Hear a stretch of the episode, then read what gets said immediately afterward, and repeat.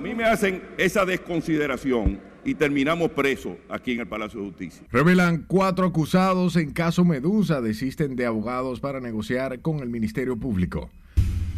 Justamente por no cumplir la ley en su momento. Defensas de Adán Cáceres y Juan Carlos Torres Robiu cuestionan expediente acusatorio, consideran carece de elementos probatorios.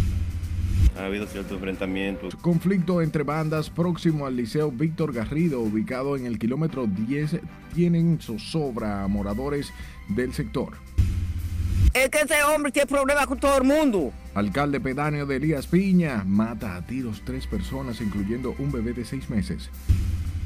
Someterán oficial de policía acusado de matar joven y lanzar cadáver en matorrales de Santiago. Gobierno se compromete a cumplir pagos pendientes a personal de censo antes de concluir mayo. Canciller indio afirma República Dominicana es socio clave en América Latina. Y Banco Central mantiene por sexto mes consecutivo ciclo de incrementos en la tasa política monetaria.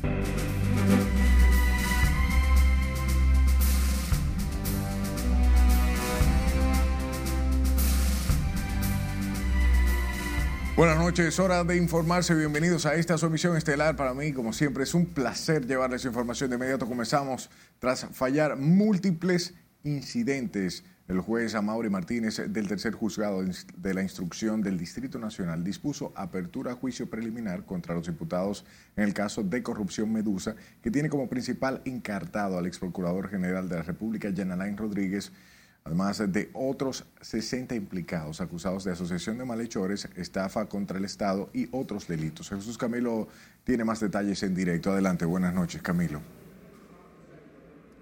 Gracias, buenas noches. Tras otorgársele reposición de plazo a la defensa del ex procurador Jean Alain Rodríguez y rechazarle ese pedimento el juez a otros abogados, la defensa del ex procurador aclara que no se ha hecho de manera preferencial con su cliente. Tras fallar los incidentes planteados, el juez Amaury Martínez, del tercer juzgado de la instrucción del Distrito Nacional, otorgó 10 días hábiles a los abogados del ex procurador general Jean Alain Rodríguez para acceder a documentos notificados por el Ministerio Público, para incorporarlos a sus medios de defensa.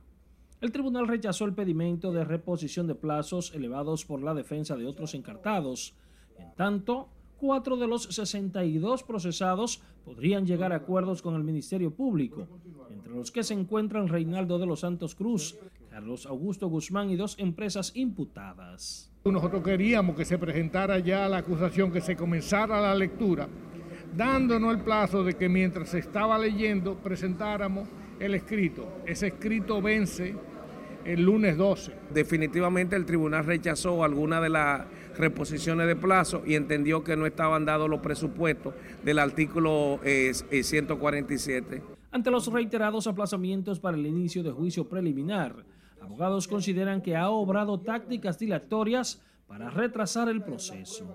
Yo entiendo que el juez estaba manejando bien, a pesar de que le está dando mucha larga. Ya nosotros estamos listos para empezar la lectura de la acusación del Ministerio Público. Y la fase preparatoria que está destinada para que todas las diligencias acabadas se la vayan entregando a los imputados, porque no se trata de una investigación bajo reservas, el Ministerio Público no lo hace. En el caso de corrupción desarticulado a través de Operación Medusa, son acusadas 62 personas físicas y jurídicas, a quienes vinculan a una red mafiosa que supuestamente se lucró de más de 5 mil millones de pesos del erario a través de la Procuraduría General en la gestión de Jean Alain Rodríguez. Hasta este momento, el juez Amaury Martínez se encuentra ponderando si apertura o no la audiencia preliminar. Otros abogados consideran que el rechazo del pedimento por parte del tribunal constituye una vulneración de derechos fundamentales algunos de los imputados. Paso contigo al set de noticias. Gracias Camilo por información más temprano. La defensa de cuatro imputados en la operación Medusa denunciaron en audiencia que renunciaron al proceso porque la Procuraduría se le pidió a sus clientes como requerimiento para poder negociar con los imputados, lo que generó indignación de la mayoría de sus colegas. Nelson Mateo, con más. Nunca hemos tenido ni un sí ni un no con nadie en esta humilde carrera que hemos El ex procurador general de la República, Jean Alain, volvió a los tribunales como imputado principal en la operación Medusa. Ya en plena audiencia, los abogados Jorge Lora y José Almonte denunciaron que por presión del Ministerio Público han tenido que renunciar a la defensa de sus clientes. Un poco turbio para nosotros las razones y motivos que dan como aval para no continuar. Nosotros básicamente no estamos aquí mendigando trabajo de nadie, pero como nosotros venimos, desde el mes de agosto asistiendo a las audiencias que usted ha tenido bien presidir, entendemos prudente que nosotros nos acercáramos aquí, porque yo pude haberme retirado y el caso continuaba como, como si nada. A mí me hacen esa desconsideración y terminamos presos aquí en el Palacio de Justicia. Yo no. A mí no me pueden hacer eso. Y como ellos, otros dos defensores renunciaron al proceso, lo que generó la indignación de sus colegas. Y esperamos que esta denuncia que hicieron estos abogados tenga un efecto en el colegio de abogados y que esa práctica odiosa propia de tiranías no vuelva a ocurrir, porque ante la posibilidad del Ministerio Público en el sistema acusatorio tener el control de la investigación, ha hecho que el Ministerio Público pueda poseer las informaciones, incluso hoy nos damos cuenta que puede cambiar hasta de abogado. Las supuestas presiones del órgano acusador denunciado ante el juez que tutela el proceso paralizó la audiencia. Es una denuncia seria que debe investigarla el Consejo Superior del Ministerio Público y el propio Colegio de Abogados. El abogado Jorge Lora, al abandonar el salón de audiencia, dijo que lo hecho por el Ministerio Público es un atentado al correcto desempeño del derecho. A mí no me cambia, porque a mí me hacen eso y le entro a trompa y adelante. Nelson Mateo, RNN. El enfrentamiento entre bandas a las afueras del Liceo Víctor Garrido, ubicado en el kilómetro 10 de la autopista Sánchez, mantiene en zozobra a los moradores del sector y a las autoridades docentes del mismo centro educativo. Nuestra compañera Catherine Guillén viajó al lugar y esta es la historia. Y últimamente me dicen que los trinitarios se han eh, fracturado en, en varios subgrupos, que incluso compiten entre ellos mismos son los mismos estudiantes de edades comprendidas entre los 11 y 12 años de edad que ya forman parte de bandas reconocidas como los Trinitarios, Latin King y otras más. Primero, segundo y tercero, ahí es que está la, la mayor incidencia. De secundaria. De secundaria. Ya cuando van a, a los cursos más altos, van ya tomando más el perfil. Es de conocimiento de los docentes que estos ya adolescentes estudian en este liceo Víctor Garrido, aunque también aclaran que los mismos no se enfrentan dentro del centro educativo. Nosotros somos un centro público que no le cerramos la puerta absolutamente a nadie porque el ministerio así lo establece, somos la escuela del pueblo. Entonces, dentro de los estudiantes que tenemos, hay estudiantes que forman parte de esos grupos. El director del centro aseguró que en varias ocasiones ha solicitado el apoyo del Ministerio de Educación en materia de seguridad, pero que estos todavía no han dado respuesta. Las dificultades también la viven los moradores del sector quienes claman por mayor seguridad a las autoridades. Sí, atracan mucho. En la mañana se meten en la casa de noche, mira ahí mismo al lado se metieron se meten gente acostado, o sea que no hay seguridad. Muchos de los casos que se presentan ahí a la salida no se inician aquí. Son cosas que, se, que ocurren en su propio sector. Y entonces, como ocurren entre ellos y estudian aquí, entonces lo hacen eh, el, el encuentro con los grupos la hacen a la salida. El centro educativo ha implementado medidas de requisas espontáneas donde han confiscado armas blancas dentro del plantel, pero no han podido dar con los responsables. Catherine Guillén, RNN.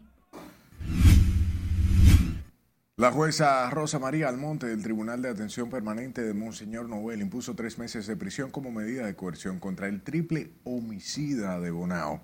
La audiencia en que Carlos Julio Campuzano Arias fue enviado a la cárcel fue celebrada en la habitación del Policlínico Bonao Polibón, en cuyo centro recibe atenciones médicas por la herida de bala que le propinó un agente policial.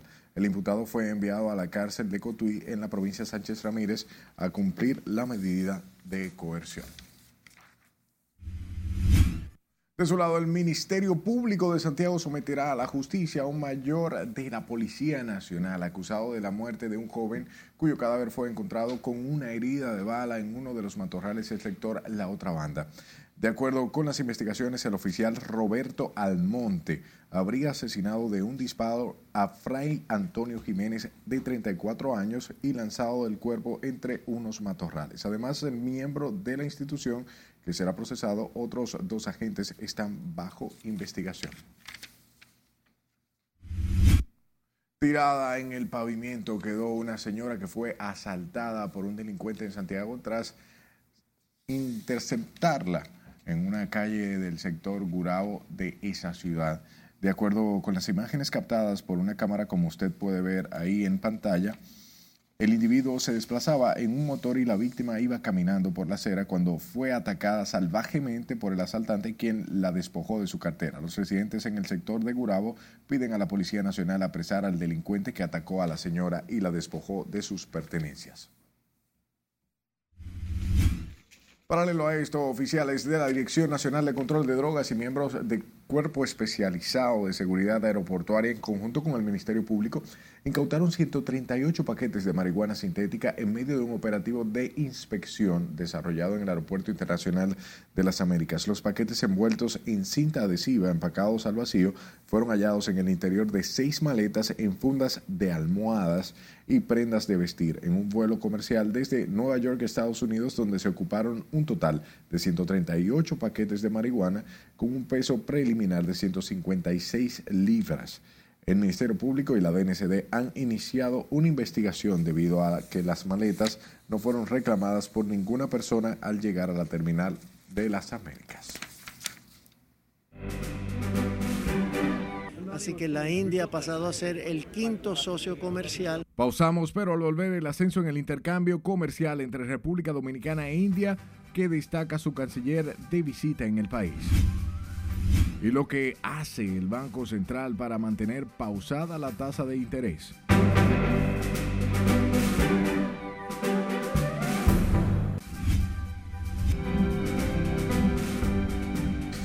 Dos periodistas fueron asesinados en Haití en las últimas dos semanas en medio de una violencia desenfrenada de las pandillas que se ha apoderado de la capital de Puerto Príncipe y sus alrededores.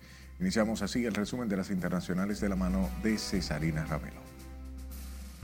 El Comité para la Protección de los Periodistas da cuentas de los reporteros Dumensky Kersaint, quien murió a mediados de abril tras recibir un disparo, y el periodista Ricotjin, quien fue hallado muerto el martes.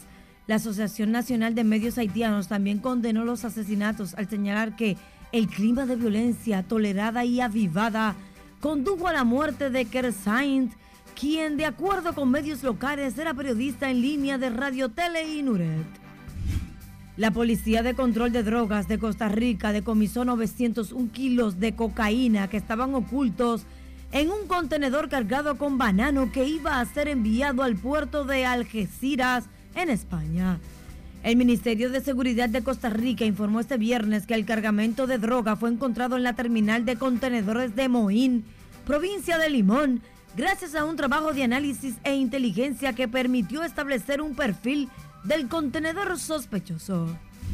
En aguas del Mar Caribe, la Armada de Colombia propinó un millonario golpe a las organizaciones narcotraficantes con el desarrollo de tres operaciones donde se logró la incautación de cerca de 5,5 toneladas de colhidrato de cocaína de manera multinacional y conjunta con autoridades de Colombia, Panamá y Estados Unidos.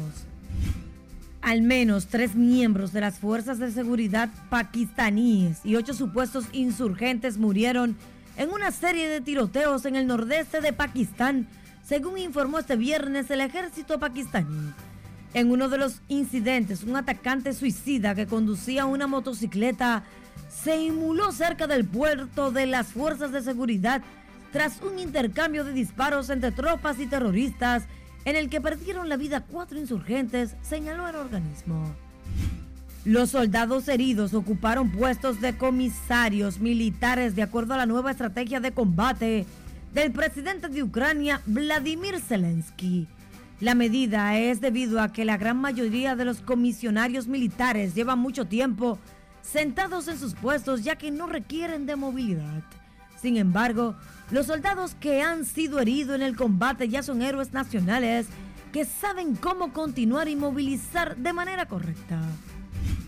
El presidente de México, Andrés Manuel López Obrador, y su homólogo brasileño, Luis Ignacio Lula da Silva, han acordado visitas a Brasil y México respectivamente. El canciller mexicano señaló que los dos países de América Latina son escuchados en el mundo con autoridad moral y política y por ello tienen la obligación de contribuir a que la circunstancia mundial pueda evadir las tendencias o superar las negativas que observamos polarización.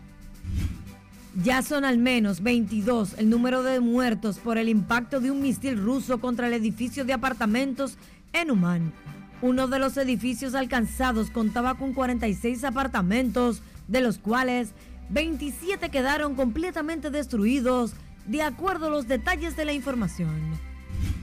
El Papa Francisco emprendió contra quienes presumen como una conquista la práctica abortiva tras expresar que es siempre una tragedia derrota durante su primer discurso en Hungría ante las autoridades del país. Sin embargo, aplaudió el construir una Europa centrada en la persona y en los pueblos donde haya políticas efectivas para la natalidad y la familia, y donde naciones diversas sean una familia en la que se vela por el crecimiento y la singularidad de cada uno.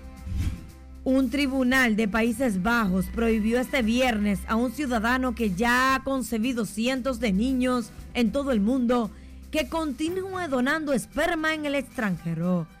Jonathan Meijer, de 41 años, ya ha engendrado entre 500 y 600 hijos en diferentes países, por lo que la Corte ordenó al hombre que pida a las clínicas en el extranjero que destruyan su material genérico donado, excepto las dosis reservadas por las mujeres que ya hayan tenido al menos un hijo con él. El individuo podría enfrentar una multa de 100 mil euros en caso de incumplimiento. En las internacionales, Cesarina Ravelo, RNN. Retornamos al plano local. El presidente de la Comisión Permanente de Efemérides Patria, Juan Pablo Uribe, defendió este viernes la postura de República Dominicana sobre la crisis haitiana ante la Organización de las Naciones Unidas. Uribe enfatizó que la situación en ese país es insostenible por la violencia de las bandas armadas, la crisis política y humanitaria, lo que empeora con la inacción de la comunidad internacional. Haití, con su gran desorden, Haití con su inmenso, con su inmensa desarticulación institucional, aquello es un Estado brutalmente fallido, no tan solo es un peligro como lo es para su propia población indefensa, sino que es un peligro para la región, es un peligro especialmente, repito, para la seguridad de la República Dominicana. La Comisión Permanente de Efemérides Patrias recordó este 28 de abril el Día Nacional de la No Agresión contra los Pueblos y la Segunda Invasión Militar Norteamericana con una ofrenda en el altar de la patria donde llamó a enarbolar el pensamiento de Juan Pablo Duarte. Hablamos del presidente de la República, Luis Abinader, quien se reunió este viernes con el ministro de Relaciones Exteriores de la India, Subramanyan Shankar en el inicio de su visita oficial de dos días a este país para fortalecer las relaciones bilaterales. Juan Francisco Herrera con los detalles. Hoy en día, 24 años después, es prácticamente mil millones de dólares. El mandatario recibió al ministro de Relaciones Exteriores de la India, quien vino al país para seguir consolidando las relaciones comerciales entre ambas naciones.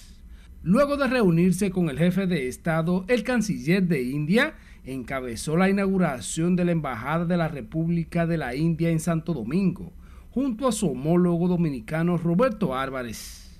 Así que la India ha pasado a ser el quinto socio comercial de República Dominicana. Con 1.400 y pico de millones de habitantes y con un crecimiento económico connotado, la India es un país esencial. El ministro de Defensa, Teniente General Carlos Luciano Díaz Morfa, quien también estuvo en la actividad, destacó las relaciones con la India. Ya hemos tenido múltiples reuniones buscando intercambio eh, de entrenamiento y de armas y equipos que necesite nuestro país. Hemos tenido mucho apoyo de parte de ellos. Díaz Morfa también se refirió a los refuerzos en la frontera ante el incremento de la violencia en Haití. La frontera está tranquila, la situación en Haití es muy difícil, eh, por eso estamos construyendo esa verja perimetral que va avanzando muy bien. Pero la situación en Haití es muy difícil. Este sábado el canciller Subrat Mayant Kar tiene previsto asistir a la inauguración del pabellón de la India en el Museo del Faro a Colón, en el este de Santo Domingo, y de la estatua construida en honor al pacífico indio Mahatma Gandhi en la capital dominicana. Juan Francisco Herrera, RNN.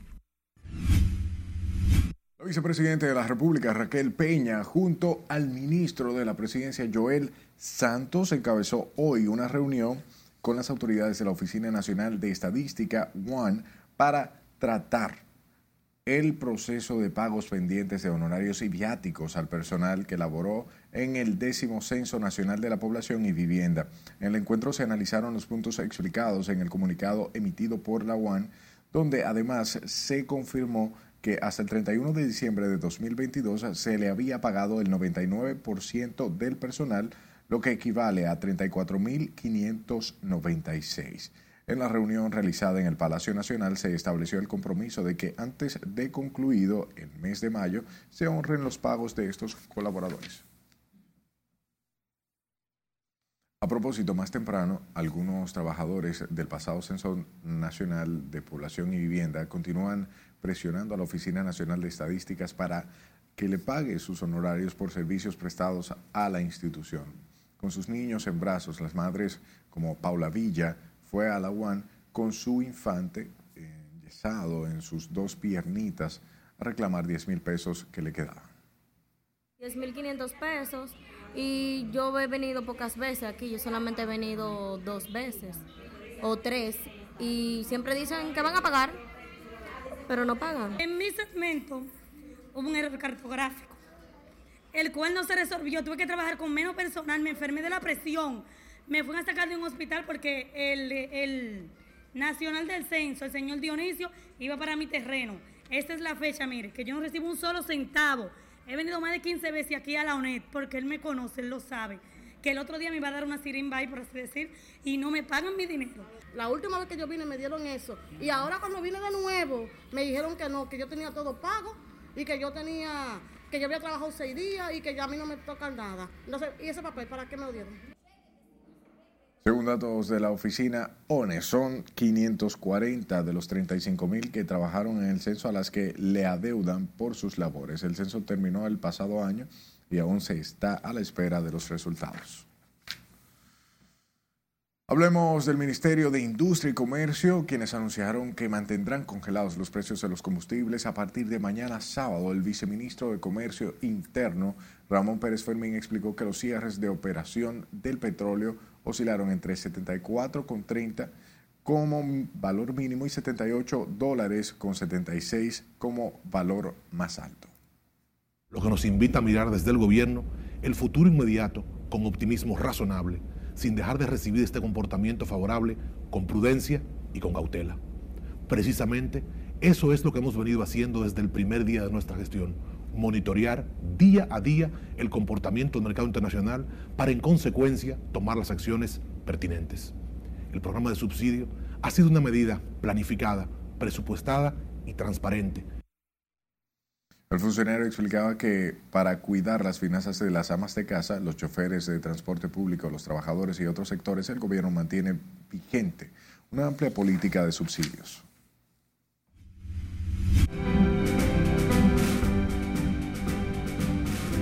Es un momento de las informaciones más importantes en la economía del país y del mundo con Martín Adames. Adelante, buenas noches. Buenas noches. La Junta Monetaria, en su reunión de abril, decidió mantener igual la tasa de interés de política monetaria.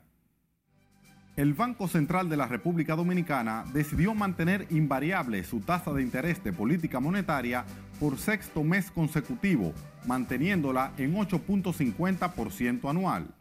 La decisión fue tomada durante la reunión de política monetaria de este mes, ante la reducción de los niveles de inflación a nivel local. Además del programa de restricción monetaria que ejecuta el Banco Central desde finales de 2021, los niveles de inflación también han reducido gracias a los subsidios implementados por el gobierno y la moderación de la demanda interna. La Asociación de Industrias de la República Dominicana, AIRD, abogó este viernes por una transformación educativa que se consolide en un contexto jurídico e impositivo que genere certidumbre y que se asuma un modelo de producción ambientalmente sostenible, centrado en la innovación y en el incremento de la productividad.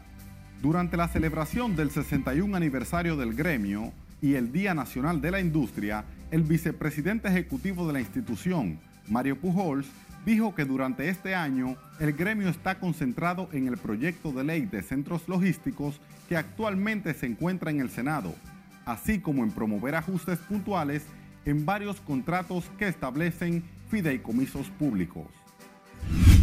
El Banco Central de Colombia aprobó este viernes un nuevo aumento de 25 puntos básicos de la tasa de interés que fue fijada en el 13.25% debido a que la inflación, aunque está estable, sigue alta. El gerente general del Banco de la República, Leonardo Villar, dijo en una rueda de prensa que cuatro miembros de la junta directiva del banco votaron por este aumento. Dos lo hicieron por mantenerla inalterada y un director votó por un incremento de 50 puntos básicos. Para tomar esta decisión, el banco tuvo en cuenta, además de la inflación, que la economía sigue desacelerando. La inflación en Estados Unidos mantiene su trayectoria descendente y se ubicó en 4.2% anual en marzo, su nivel más bajo desde mayo de 2021, de acuerdo con la Oficina de Análisis Económicos BEA. Sin embargo, el dato resultó levemente por encima a lo esperado por el mercado, que pronosticó una tasa de 4.1% anual en el índice de precios de consumo personal, PCE, que es el indicador de inflación de la Reserva Federal. Continúe con sus planes que por ahora la tasa de interés no subirá. Hasta aquí las económicas, continúe con la emisión estelar de noticias RNN. El que mató a un niño, el que mató a una mujer, cadena perpetua de una vez. Y un batazo con la escopeta, trabajando el muchacho, el hijo Gobito. Volvemos a pausar, pero al regreso tragedias impactan a Elías Piña y San Pedro de Macorís. Le contamos de qué se trata al volver. Y los debates que ha generado la aplicación de la cadena perpetua en República Dominicana.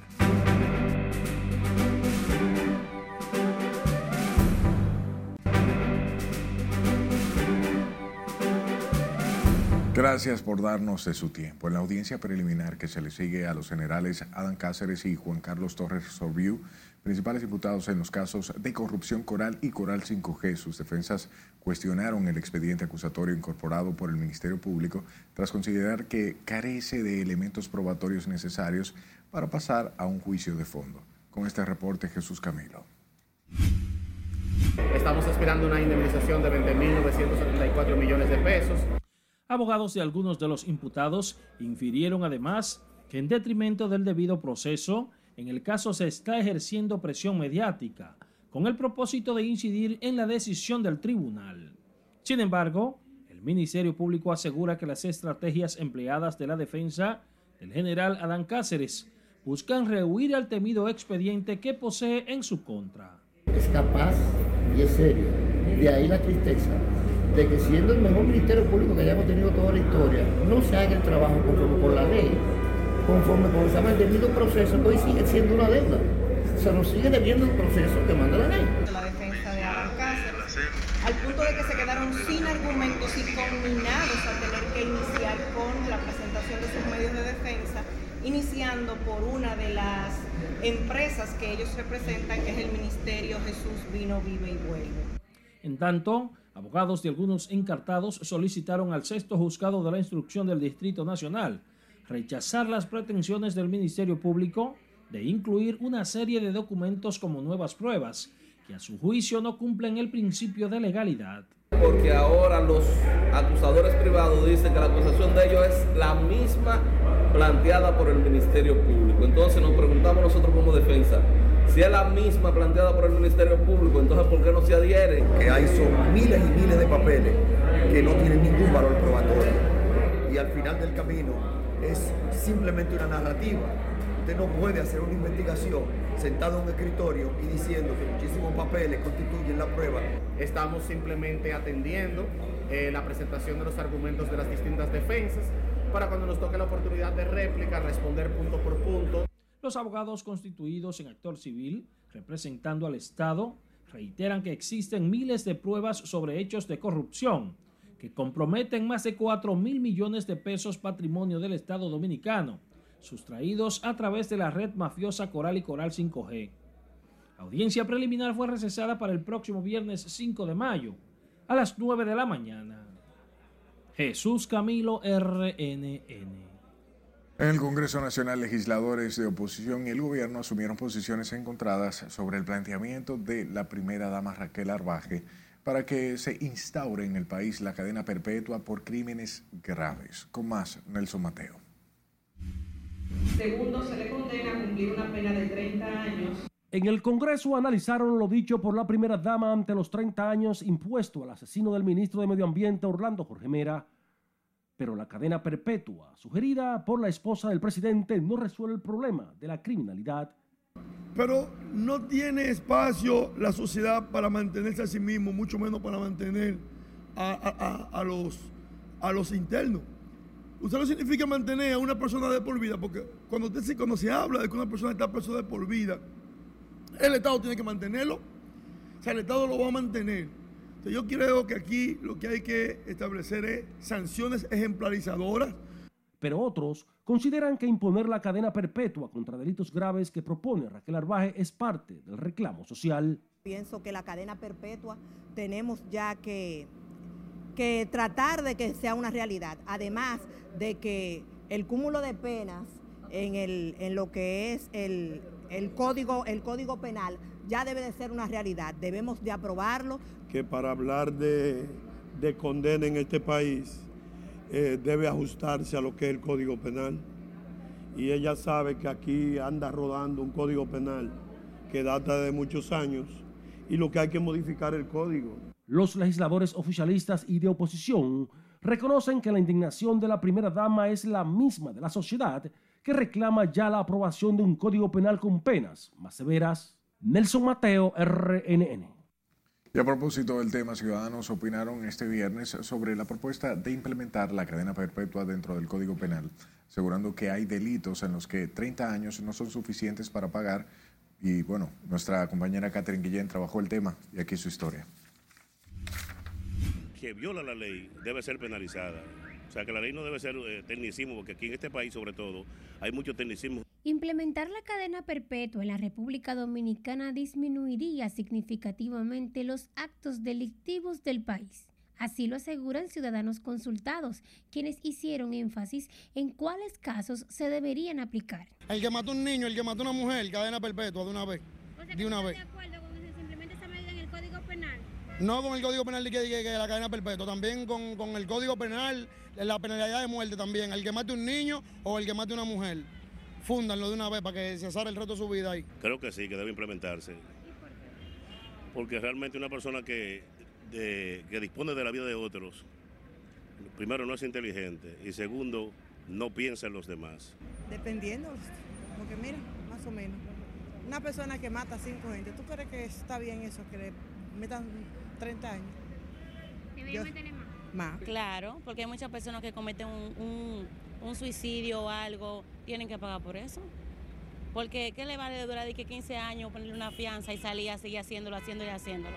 O que lo maten allá mismo. Estoy de acuerdo porque hay gente que hacen cosas que, que 20 años y 15 años no dan para lo que ellos hacen, ¿entiendes? Eso está bien, que pongan cadena perpetua y o más de 50 años que 30 y 20 no dan. Otros, por el contrario, entienden que mientras la justicia dominicana no logre la credibilidad de la sociedad, no se deben implementar estas medidas en el país. No estamos preparados eh, profesionalmente para ese caso, porque la cadena perpetua, imagínate tú, eh, eh, cuando aquí se inventa con cualquiera y que le canten una cadena perpetua a una persona inocente. Pero entonces eh, los lo pudientes la utilizarían a su favor. Que a cualquiera le harían una vuelta y lo, y lo condenarían a la a pena máxima por ser hijo de Machepa. En la actualidad, el Código Penal de la República Dominicana establece una condena máxima de 30 años para crímenes como los homicidios y la misma no es acumulativa. En el 2019, el entonces candidato y ahora presidente Luis Abinader dijo que al llegar al poder impulsaría desde el gobierno una reforma al Código Penal en el que se endurezcan las sanciones, introduciendo la cadena perpetua y el cúmulo de penas para los casos de extrema gravedad. Catherine Guillén, RNN. Una tragedia sacudió este viernes a Elías Piñas cuando un alcalde eh, pedáneo mató tres personas y dejó otras cuatro heridas en medio de un enfrentamiento con una familia dominico-haitiana en la comunidad La Pastilla. Con la información, Julio César Mateo. El victimario fue identificado como Rafael Félix Cabrera, alcalde pedáneo de la citada comunidad, quien habría ultimado a tiros a Fernelli Michel, Manén Michel y un niño de apenas seis meses de nacido. De igual forma, causó heridas a Valencia de Filló de nacionalidad haitiana y Daisy de la Rosa, una dominicana menor de edad. Es que ese hombre tiene problemas con todo el mundo y no lo pueden soltar, le dio un batazo con una escopeta trabajando o el muchacho, el hijo Gobito, y, y después vuelve y lo meten preso y lo sueltan de noche, lo meten preso y lo sueltan de noche. Un caso grande, porque usted sabe que una gente, esos muchachos no se metían con nadie, esos muchachos que murieron, porque los dueños de, de, del lecho, ellos, ellos se salvaron porque corrieron. Rafael Félix Cabrera habría matado a varios animales en el patio de la familia afectada, de donde salió huyendo hacia Haití luego de cometer el hecho. Representantes del Ministerio Público y de la Policía Nacional se limitaron a informar que profundizan las investigaciones para ofrecer mayores detalles sobre esta tragedia. Desde Elías Piña, Julio César Mateo, RNN. Mientras que en San Pedro de Macorís una mujer mató de una estocada a su expareja en el sector Placer Bonito. Brian Sosa, de 30 años de edad, murió a manos de la madre de sus dos hijos. Daniela Jiménez, ahora prófuga de la justicia, citó a su expareja con el pretexto de hablarle de sus hijos mientras se encontraba consumiendo alcohol en un drink del sector. La policía activó la búsqueda de la victimaria para ponerla a disposición de la justicia. Nos vamos a la ciudad Corazón, donde el ayuntamiento dejó iniciado el proceso para solicitar módulos en el mercado de Pekín que sería entregado a la población a mediados de junio. Nos cuenta Junior Marte. Hilda Ovalles, directora administrativa del Ayuntamiento de Santiago, informó durante una rueda de prensa que el proceso para entrega de los locales se llevará a cabo desde el 1 de mayo hasta el 30. Con esta iniciativa hacemos un llamado al sector MIPYME y a los emprendedores con la finalidad de dar carácter y representatividad a este importante sector para que a través de este espacio comercial puedan crecer, innovar y llevar nuevas propuestas de negocios. El mercado cuenta con 3.642 metros de dos niveles con 149 locales.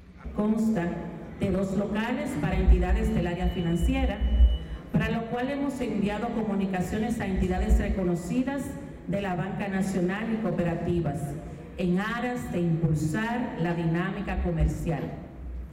Tenemos 18 módulos para negocios de venta de cárnicos, 15 módulos para venta de tubérculos, 22 módulos para negocios de embutidos, 28 espacios para tiendas diversas. Algunos comerciantes mostraron preocupación por la forma en que serán entregados los módulos. Tenemos muchos años afuera, casi 10. Entonces nosotros ahora con esta rueda de prensa nos sentimos un poquito más aliviados, aunque quisiéramos que se nos aclare sobre un listado que nosotros sometimos otros piensan serían dejados fuera cerca de 76 comerciantes que fueron de los fundadores del mercado de Pekín y que desde hace años han estado reclamando su apertura.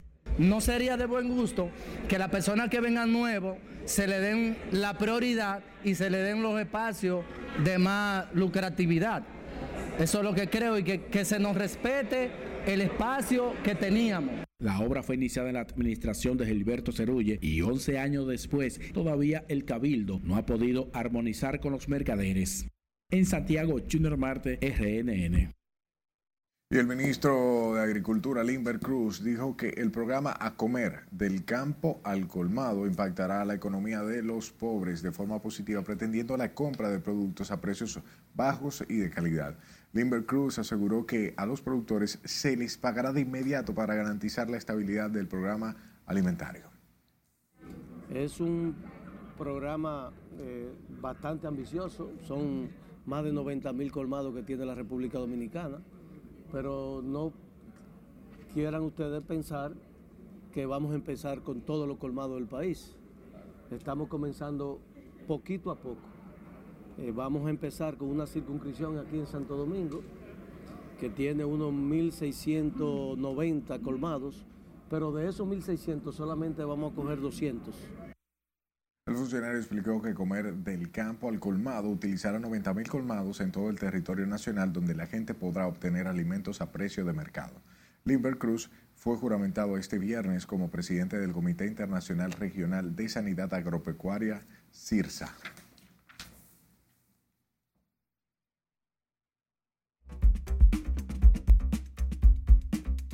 Gracias, buenas noches.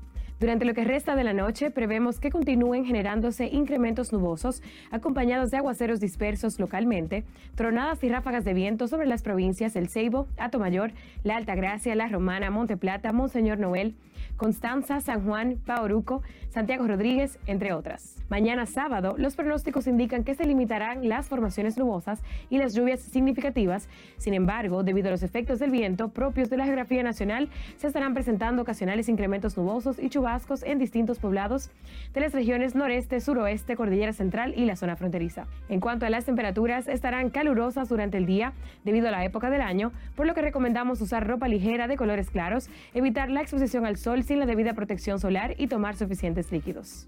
Cabe destacar que en el Gran Santo Domingo la temperatura máxima estará de 31 a 33 Celsius y mínima entre 22 y 24 Celsius.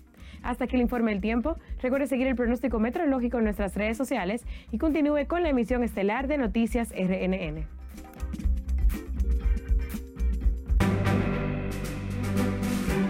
Antisemitismo. Y el pueblo de Israel, el pueblo judío, ha sufrido Pausamos y al regreso, ¿dónde marcharán por la vida? Le contamos al regresar. Y sepa de la participación de los cantautores dominicanos Romeo Santos y Juan Luis Guerra. No le cambie.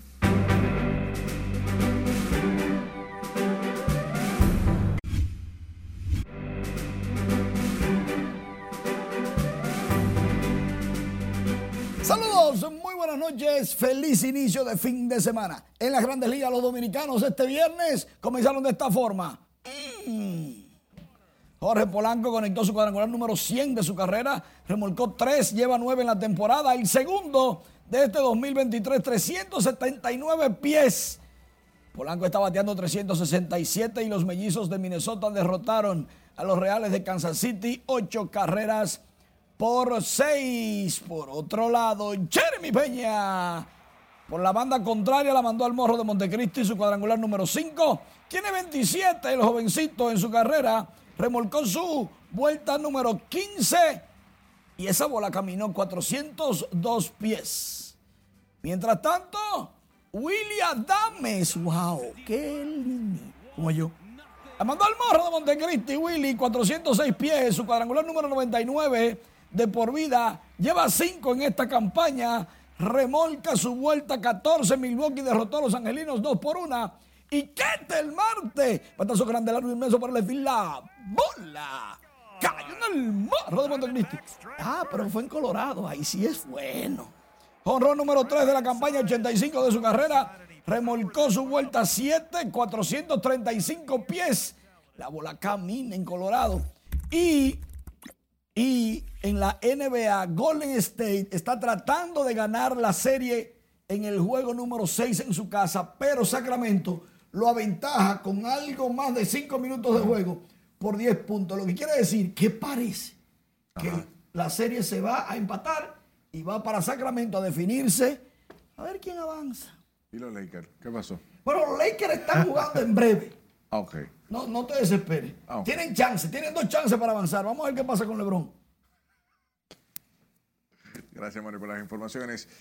Con el propósito de celebrar el 75 aniversario de la fundación del Estado de Israel y honrar a los sobrevivientes del Holocausto, una coalición de pastores evangélicos realizará la sexta versión de la denominada Caminata a la Marcha de la Vida República Dominicana en el Distrito Nacional.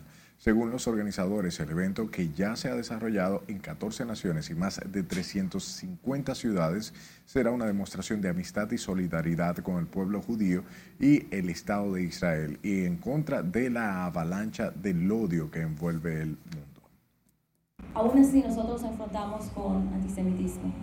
Y el pueblo de Israel, el pueblo judío, ha sufrido después de, la destrucción del segundo templo, que era expuls- expulsado y exiliado y vivió en todos los lugares en el mundo sufriendo por este antisemitismo. Creo que nosotros acá en Latinoamérica también tenemos que levantar una voz y pararnos al lado de Israel y de- de- de- dejar en claro que nadie puede ser perseguido o rechazado solamente por su fe.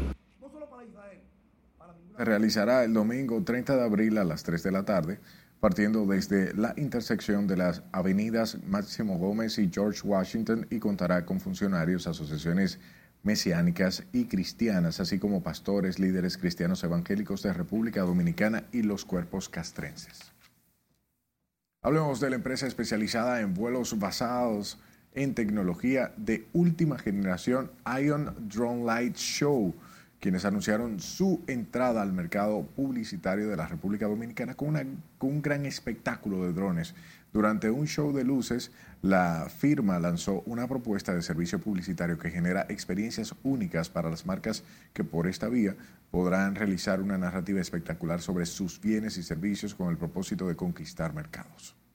Esta actividad es para mostrarle al público de qué somos capaces. Es una actividad donde vamos a hacer un show eh, con 100 drones inicialmente y vamos a mostrarle a todo el mundo y a toda nuestra audiencia que realmente tenemos una forma más eficaz de revolucionar lo que es la publicidad. Actualmente la publicidad en nuestro país está basada en vallas únicamente y en pautas de los medios. No tenemos una opción como esta, que es de última tecnología, innovadora, que puedan las empresas optar por ella de, de una forma sofisticada, amable, generosa con el medio ambiente. Actualmente la publicidad no está disponible para temas políticos, sin embargo aseguran que no se cierran para negociar en un futuro. Ion Drone Light Show es la primera y única empresa en República Dominicana en ofrecer un show con más de 200 drones iluminados que pueden sorprender a cualquier persona en representaciones gráficas y expuestas al aire libre.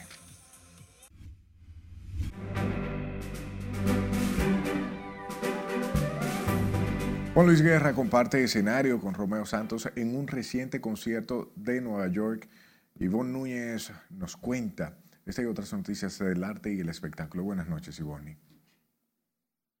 Muy buenas noches. El cantautor dominicano y el bachatero nacido en el Bronx interpretaron juntos el emblemático tema Frío Frío.